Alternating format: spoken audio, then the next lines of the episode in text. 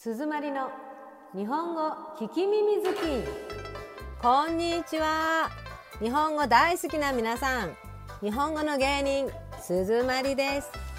このポッドキャストは初級が終わった学習者の皆さんにちょうどいいレベル。だからたくさん聞いてちょっと頑張ったら中級へ行けるよ。それじゃあ今日もしばらくお付き合いのほどよろしくお願いします。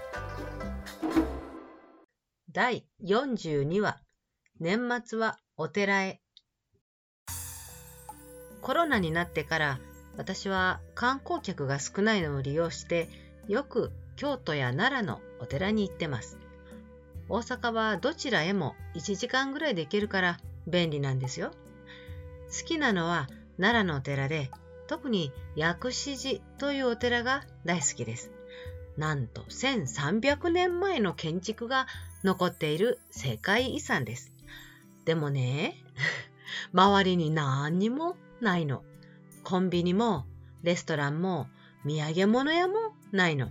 だから初めて行った時は何も持たずに行ってお腹ペコペコで泣きそうになりました。でもそこがいいんですよね。静かでとても落ち着きます。だからまたちょっとこの時期に行ってくることにしました。え忙しいのになぜ今かって？それはね、一年を振り返って来年どうするか考える時間が欲しかったからです。年末にお寺に行きたくなる日本人は多いと思いますよ。普段はお葬式かお墓参りぐらいにしか行かないんですけどね。お寺にはいい行事があるんですよ。12月31日の夜中の0時から鐘を108回つきます。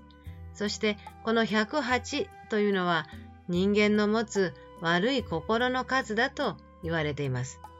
えそんなにあるの？ってびっくりしますよね。でも大丈夫。これと同じ数だけお寺の鐘を108回聞けば悪い心はなくなるそうです。掃除、いやめんどくさい。と思っても、もう1時間漫画読もう。仕事は明日でいいや。と思っても、全部なかったことにしてくれるなんて素敵でしょ？ただし、マイナスがゼロになるだけでプラスにはなりません。それでも気持ちよく新しい年を迎えたくて、私は毎年近所のお寺にわざわざ鐘をつきに行きます。薬師寺ではお坊さんの話を聞いてからお経、つまり仏教のテキストを写して書くトレーニングをしてきました。お話を講話、写して書くのを写経と言います。講話ではね、何でも人や周りのせいにしないで自分をもっと見なさいって言われました。そりゃね、108個も悪い心があったら人に文句も言いたくなります。できなかったことの言い訳をたくさん考えます。でもね、おっしゃるんです。皆さん、自分の両手を見てください。あなたが何を言っても、この手を動かさなければ何も変わりません。そして、この手はいつか動かなくなりますよ。そう言われると焦ってしまって、じゃあ写経をしてみようと思いました。字をたくさん書くことで何か変わるかな？これもお寺の鐘のように心がリセットされるかな？と自分の心の変化を待ちました。ああ、ダメだったな。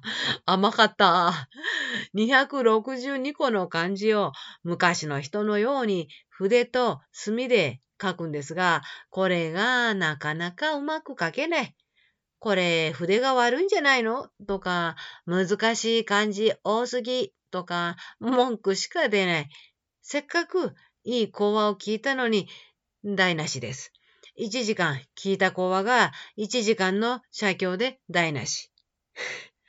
21回も無、つまり何もないという漢字が出てきたんだけど、その度にどうして上手に書けないの？とイライラして、ちっとも何もない気持ちにはなりませんでした。まだまだ修行が足りませんね。外国人観光客がまた日本へ来られるようになってから3ヶ月経ちました。お寺を訪れる方も多いと思います。確かに金閣寺はピカピカで綺麗し、清水寺は景色がとても素晴らしいです。けれども、日本人とお寺の関係を見たかったら ぜひ年末にお越しください。108回の鐘つきだけでなく、国宝の仏像を豪快に掃除する様子なども見られます。皆さんの心の中に何か悪い気持ちは残っていませんか？鐘つきは外国人も参加できます。今日はこれでおしまい。楽しんでもらえたかな？だったら嬉しい。日本語何か増えたかな？だったらもっと嬉しい。じゃあ、またね。バイバイ。